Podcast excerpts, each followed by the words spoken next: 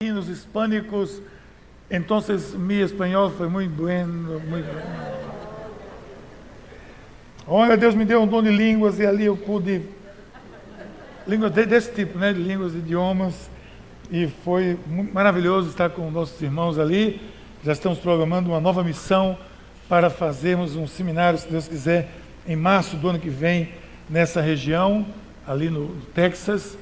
E eu estou me sentindo no, no Alasca, porque nós estamos vivendo um frio fantástico aqui. Gente, que lugar quente, meu Deus do céu, que coisa! Parecia que eu estava no deserto do Saara, naquela região. Mas o calor é tão semelhante ao calor do povo. Muito bom estar ali e chegar é melhor ainda. Como eu digo sempre, melhor é ouvir Bem-vindo a Recife. Eu gosto mesmo é desse lugar aqui.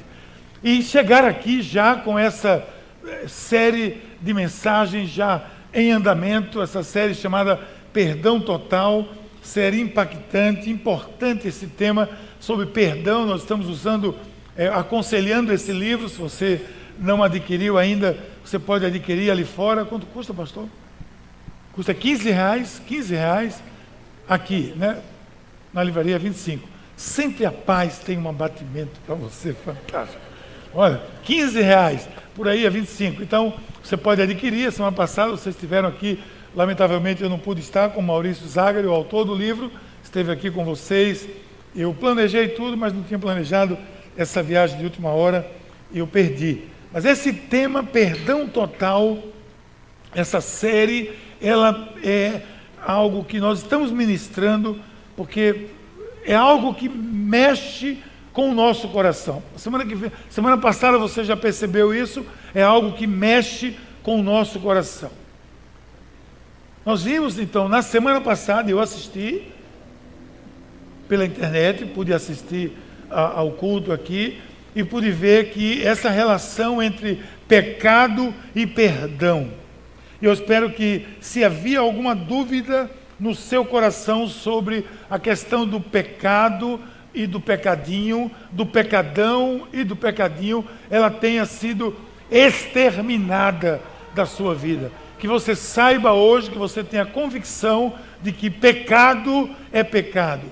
O que é pecado é errar a direção de Deus. Não interessa se você errou um milímetro ou se você errou dez milímetros, se você errou um centímetro ou se errou um metro. Ah, o que importa aí é que a consequência disso, sim, pode ser mais catastrófica para a sua vida. Ou seja, se você sair um metro aqui, você vai bater lá em Candeias. Se você sair um milímetro, você vai bater um pouco aqui na praia. Isso, a consequência disso pode ter influência, mas o pecado é o pecado. Erramos o alvo de Deus, erramos o alvo de Deus, do propósito de Deus para as nossas vidas. Então, pecado é pecado e necessita de perdão. E necessita de perdão total. Mas sabe de uma coisa? Uma das razões pelas quais existem pessoas que não se perdoam, que não conseguem perdoar a si mesmos ou a si mesmas e aos outros. Uma das razões é que elas não entendem essa dinâmica do perdão. Há uma dinâmica no perdão e que nós, claro, precisamos entender para entrarmos nela. Isso acontece porque nós não compreendemos a natureza de Deus. A natureza de Deus. Nós não conseguimos compreender a natureza divina e por não compreendermos a natureza divina, temos dificuldades de compreender a possibilidade de haver perdão. Eu quero que você saia daqui hoje com a convicção de que você não somente pode perdoar, que não somente você pode perdoar ao próximo, e que não somente você pode perdoar a si mesmo, e que acima de tudo, Deus pode perdoar o que seja, o que aconteça, o que tenha acontecido na sua própria vida. E não importa a dimensão disso, não importa o quanto isso foi pesado, leve, foi mais pesado, foi menos, teve maior ou teve menor consequência? Não importa. O perdão é total. E a dificuldade maior é essa, é entender essa dinâmica. A gente não compreende a natureza de Deus. De acordo com a Bíblia, veja o que a gente viu aqui, apenas nesse versículo do capítulo 4, no versículo 8, que ele disse: Quem não ama não conhece a Deus, porque Deus é amor. Aquele que não ama não conhece a Deus, porque Deus é amor. Pronto. A partir daí, você pode começar a compreender, você pode começar a entender, você pode começar a construir na sua vida a dinâmica do perdão. Porque isso é fundamental, fundamental para a compreensão da natureza de Deus. Porque Deus não se trai, Deus não se contradiz, Ele é amor e existe nele apenas amor. E você vai dizer, mas existe justiça. Existe justiça porque existe amor. Deus é amor. Ele, mais uma vez, ele não se contradiz. É para deixar isso bem claro, logo aqui no começo, é importante que eu diga que o texto que nós lemos, que diz que Deus é amor, diz a natureza de Deus. É, é, ele, ele desenha a natureza de Deus, da pessoa de Deus. E é, é mais importante que você, meu querido e minha querida, compreenda isso do que qualquer outra coisa. Se você quer compreender perdão e perdão total, entenda, você precisa compreender a natureza de Deus. Com os seus olhos, com os meus olhos, eu vou encontrar muita dificuldade de compreender tudo isso. Talvez você não saiba, mas no idioma grego existem pelo menos quatro palavras que são traduzidas para o português como amor. Aquelas pessoas que participam, participam do momento a dois, um dos momentos a dois que tivemos, eu falei, os amores do casamento. E todo mundo perguntou, mas que amores no casamento? No casamento só tem um amor, que é a minha esposa, só tem um amor, que é, que é o meu marido. Não, não. Existem pelo menos quatro amores em qualquer relação de amor. Existe o amor que é o amor filial, que é o amor que, que tem amizade, o amor que significa amizade. Existe o amor que significa o amor familiar. É o amor pela tia Maria, que ela não é, ela não é bonita, ela não é simpática às vezes, mas ela faz aquele docinho gostoso, você gosta dela, é o amor da família. Existe o amor também do, do, do, do sexo, que é o, a sexualidade, que é o eros, vem de erotismo, que é o amor também é traduzido como amor. Existe um amor que chama-se ágape, que é um amor incondicional, que é um amor que não tem limite, que é um amor que não olha para os seus próprios interesses, que é um amor que é altruísta, que ele não vê a si mesmo, ele enxerga o outro sempre o outro. Então esse é o amor. Agora, o que é que eu tô, por que eu estou dizendo isso? Porque nesse texto que nós lemos hoje aqui, quando se usa a palavra amor, está se usando a palavra ágape. A palavra usada aqui é amor incondicional, amor que não se acaba. Tem uma música aí, né? Amor que não se acaba. Amor que nunca dá as costas. Amor que não vai lhe decepcionar. Porque nunca vai olhar para si mesmo. Vai olhar sempre para você. Vai olhar sempre para o seu benefício. Ou seja, isso é altruísmo. Esse é o Deus.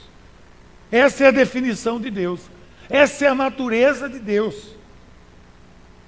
Por quê? Porque a amizade, amizade, muitas vezes falha. Acaba. Ser é amigo, é meu amigo, de repente, houve algum problema, não é mais amigo. Tem povo que tem costume de dizer meu melhor amigo, meu melhor amigo, é tanto melhor amigo que ninguém sabe quem é o melhor amigo. É muito melhor amigo. Mas de repente, mas ele não era seu melhor amigo? Não, agora não é mais não. Ok? Acaba ou se rompe. Família é amor, é. Ah, pensa num amor complicado, não, cá para nós. É um amor complicado, vamos dizer que não é que é. Aí você vai para a sexualidade. Ora, existe sexualidade que, que se chama amor, porque a tradução é amor, mas que no momento ama nesse sentido e em seguida odeia. Ou seja, nós temos diferentes tipos de amor. Nenhum deles reflete a natureza de Deus perfeita. Somente o amor ágape. Esse é o que reflete a natureza de Deus. O conceito, então, que eu faço, esse é o meu ponto de partida. A natureza de Deus tem que ser o ponto de partida para se compreender o perdão total. A natureza de Deus tem que ser o ponto de partida. E esse é o meu ponto de partida. O amor, a natureza de Deus e as suas consequências na minha vida, na sua vida. Pela natureza de Deus, nós sobrevivemos, não fomos ainda consumidos. Por quê? Porque Deus é amor. O conceito que você faz de Deus, então, importa. Importa porque, se for errado, se for um conceito equivocado de Deus, vai bloquear para sempre a sua mente, vai bloquear para sempre o seu coração, não vai permitir que você nem perdoe, nem seja perdoado, nem se sinta perdoado, nem se sinta capaz de ser perdoado, dependendo do conceito que você fizer de Deus. Por exemplo, se você faz a imagem de Deus, um Deus, é, aquela imagem infantil de Deus, você criou filhos e cria filhos, eu espero que você não faça isso, mas tem pai que faz assim, que simplesmente chega para o filho e diz: Olha, você está fazendo isso, Deus está lhe vendo, viu? Você nunca disse isso, eu sei. Mas tem gente por aí, depois daquela porta, tem gente que diz isso. Você pensa, eu não vi não, mas Deus viu, viu? Deus viu. Aí o, o pirralhinho vai crescer assim, eu tenho que me livrar de Deus. É? Eu já consegui me livrar do meu pai, que ele não está me vendo. Agora eu tenho que me livrar de Deus. Onde é que Deus está? Eu vou para outro caminho. Eu vou, eu vou desviar, porque Ele está no meu encalço, Ele está no meu pé. Essa é a imagem infantil de Deus. E ela existe. Tem imagem do Deus tirano do Deus que está ali.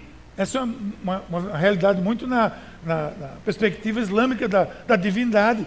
É o Deus que está em busca do seu erro. Errou, paga. Errou, venha.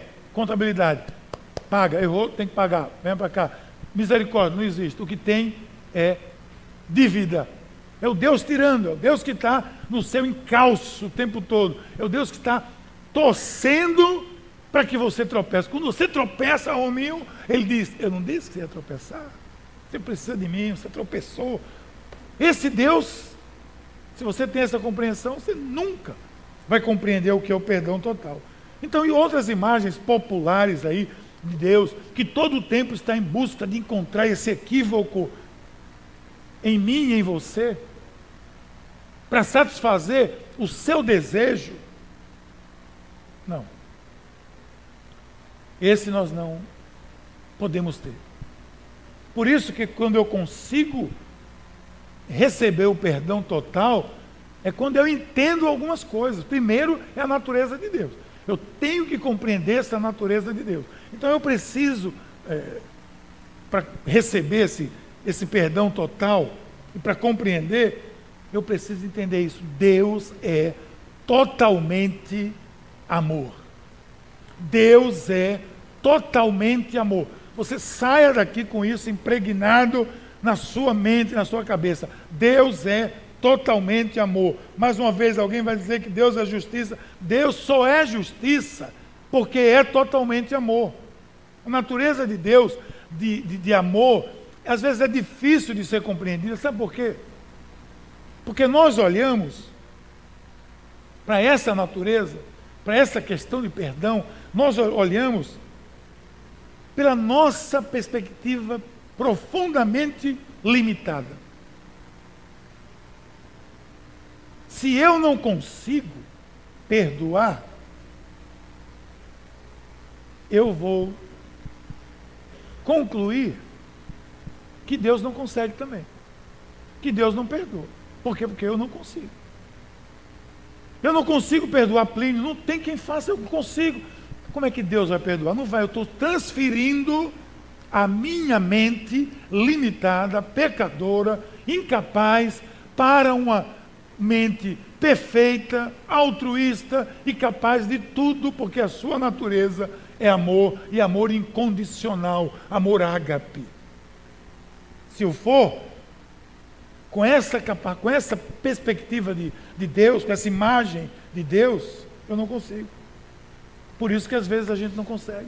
Por isso que às vezes você não consegue perdoar, e eu não lhe culpo, eu sei que às vezes é difícil mesmo, muitas vezes você não consegue, por quê? Porque você está na sua perspectiva, você está vendo as coisas sob o seu prisma, usando o seu par de óculos, usando a sua compreensão do que seja perdão. A Bíblia diz que o amor de Deus excede o quê? Todo entendimento.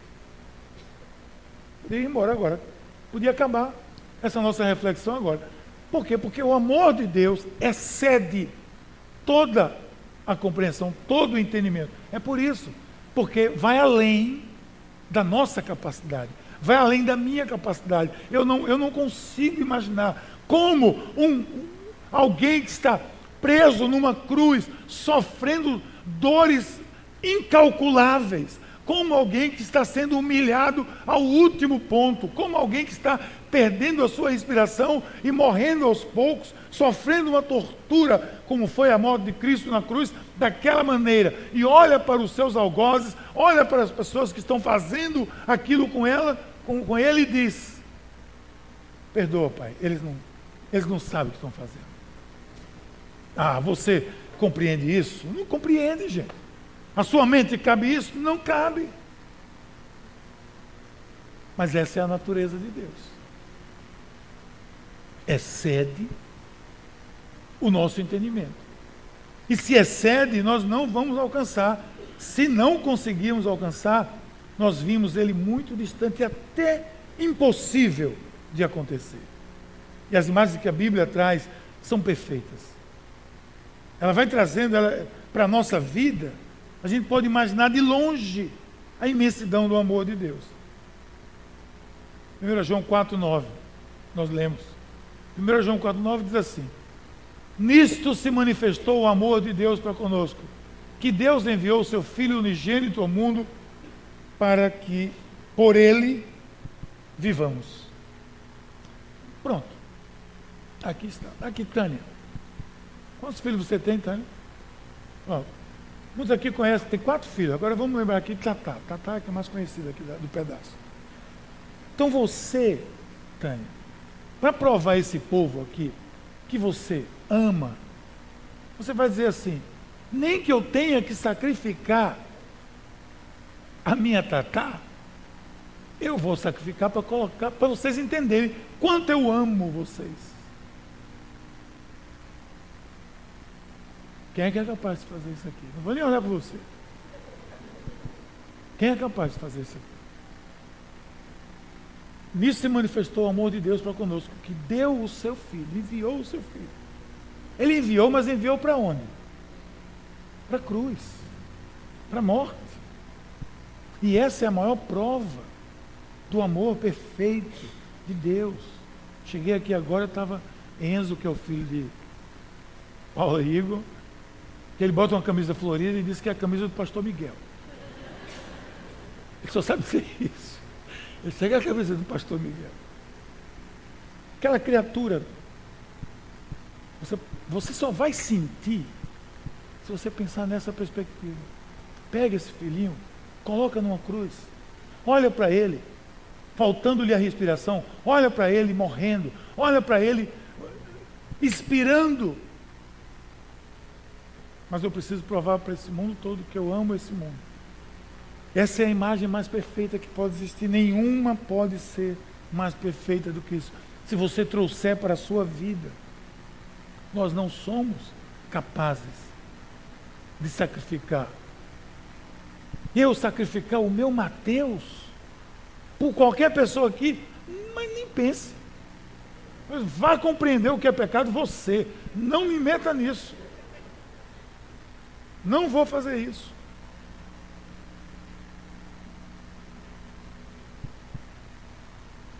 E oro, diz o texto. Romanos. E oro para que vocês, arraigados e alicerçados em amor. Nós estamos aqui tentando entender a dimensão do amor de Deus, a natureza de Deus. Ele diz: oro alicerçados em amor, que vocês possam, juntamente com todos os santos, compreender a largura, o comprimento, a altura, a profundidade e conhecer o amor de Cristo, que excede todo conhecimento, para que vocês sejam cheios de toda a plenitude de Deus. O que é que é, aqueles que são aqui, que ainda lembram da escola, o que é que é altura, largura, comprimento e profundidade? O que é que é isso? São as dimensões. Né? Você só vai compreender, você compreende, ele ora para que nós compreendamos a dimensão do amor de Deus. Qual é a dimensão do amor de Deus? Essa é a oração do apóstolo Paulo. E que dimensão de amor é essa? É, como eu disse, é impossível de imaginar. Mas a melhor imagem é essa aqui. Essa é a maior dimensão do amor de Deus. E ela cabe você e cabe a mim mesmo exatamente aqui. Se eu ficar aqui, ela me encaixa aqui, não encaixa? Eu entro aqui, se eu subir aqui um pouco e ficar aqui, ela vai me encaixar aqui dentro. Essa é a dimensão do amor de Deus. É que você e eu deveríamos estar naquela cruz e nós não estivemos e não vamos estar, porque o Filho de Deus esteve naquela cruz para evitar que nós passar, precisássemos passar por algo semelhante a isso. Essa é a dimensão do amor de Deus. Então, por ele ser amor em Deus Pai, em Deus Filho, Deus Espírito Santo, uma vez compreendida a natureza, fica mais fácil entender, entrar nessa aceitação do perdão total e perdoar totalmente. Porque não adiantava eu explicar aqui o que é perdão total, você pode explicar o que é perdão total. O que é perdão total? É perdão total, você tem que perdoar totalmente. Acabou-se. É o que você ia dizer, mas eu não consigo. Agora vá para a natureza de Deus. Tem que compreender nessa perspectiva. Porque na natureza de Deus fica mais fácil de entrar nessa aceitação de perdão total e também perdoar totalmente. Você sai da dimensão da lei, você sai da dimensão da regra, você sai da dimensão da tirania, você entra na dimensão onde há, por exemplo, misericórdia. Onde há misericórdia. Você entra na dimensão onde existe essa palavra misericórdia. Você sabe o que essa palavra misericórdia significa? tem várias ideias dela no, nos textos bíblicos, mas a mais frequente dela, sabe o que é? É amor constante. Amor constante. Olha o que o, o, o salmista diz: O Senhor é misericordioso e justo, o nosso Deus é compassivo. O Senhor é misericordioso, o nosso Deus é compassivo, tem um coração largo.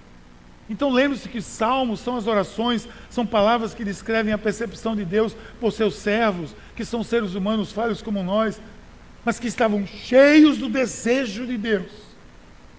Misericórdia é isso. Ele está presente é, no Pai, Deus Pai, Deus Filho, Deus Espírito Santo, no Deus Trino, a misericórdia está presente. Isso significa o quê? Amor constante. Agora veja interessante. Amor constante. Acabamos de ver do amor ágape da natureza de Deus. Amor ágape é amor constante. Por que é constante? Porque ele não varia de acordo com o meu humor, nem com o seu, não varia de acordo com a sua situação ou com a minha, é amor constante, permanente.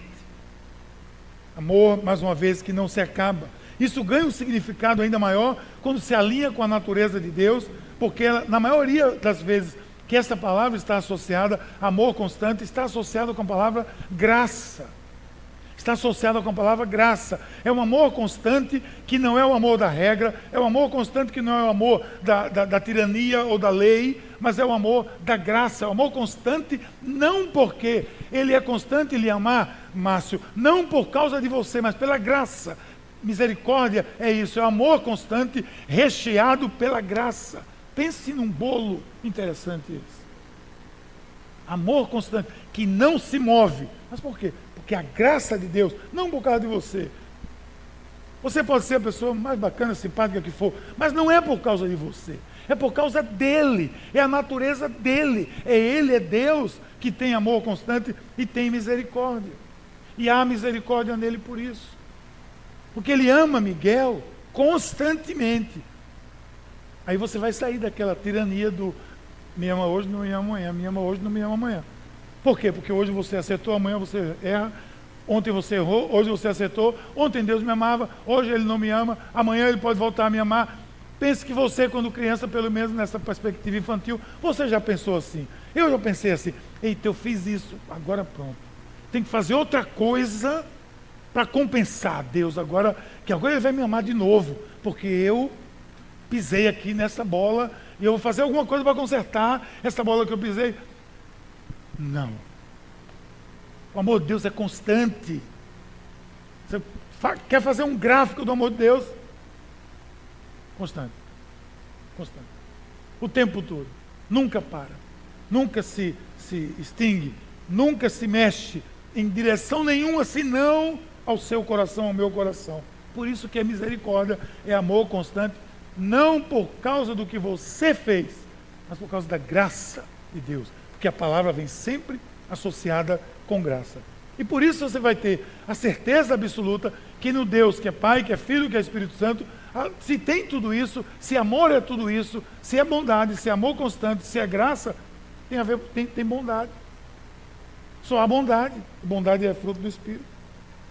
É virtude de Deus. Está no coração de Deus. Se Deus é amor, como é que não poderia ser bom? Não, mas aquilo que eu que Deus fez comigo não foi bom. Não foi bom na sua perspectiva. Não foi bom na sua perspectiva.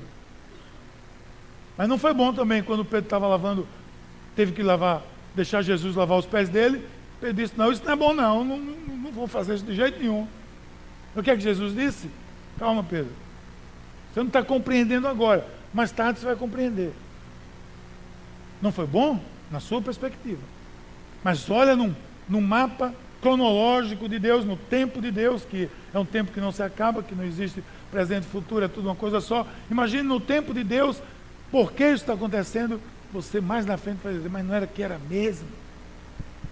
Era aquilo que eu precisava, era isso que eu precisava. Porque Deus é bom.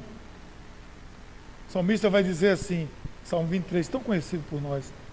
Eu sei que a bondade e a fidelidade me acompanharão quando? todos os dias da minha vida. Por quê? Porque Deus é amor ágape, porque Deus tem misericórdia, é amor constante, por isso que vai acompanhar todos os dias da sua vida. Pode ser que você não acompanhe ele, mas ele vai acompanhar você. Então, por que o salmista tinha tanta certeza? Porque a natureza de Deus é amor. São tantas as marcas da bondade de Deus na Bíblia e na nossa experiência pessoal. Pedro negou Jesus três vezes. Ele sabia disso. Mesmo assim, ele perdoou. Por quê? Porque há bondade em Deus. Você negou Jesus 17 vezes. E Deus lhe perdoou. Por quê? Porque há bondade. Achou pouco 17? Vamos para 70 vezes 7.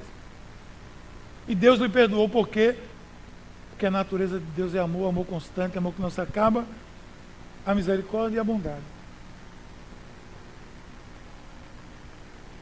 Nós mesmos, cada um de nós aqui, nós estamos vivendo num mundo onde há tanto erro, onde há tanto engano, tantas reincidências nos mesmos erros.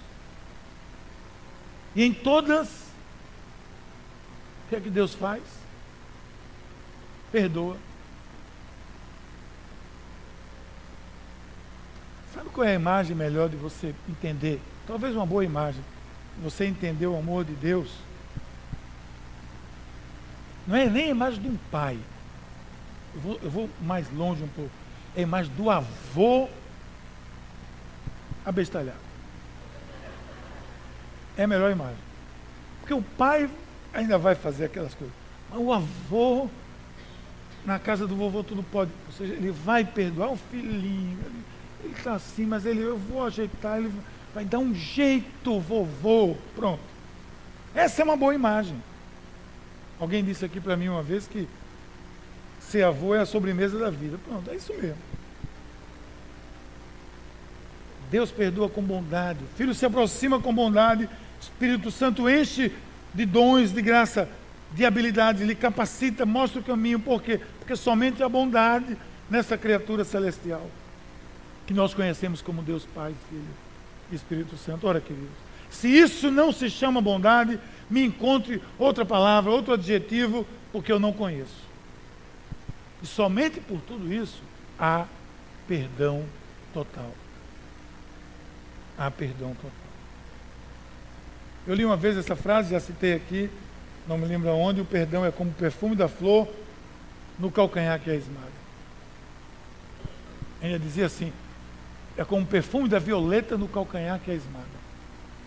Essa é a definição de perdão que marcou para mim essa frase. Porque o calcanhar está sendo, está esmagando aquela violeta, mas está ao mesmo tempo recebendo o quê? Seu perfume. Traz à mente e aos corações a ideia do perdão total.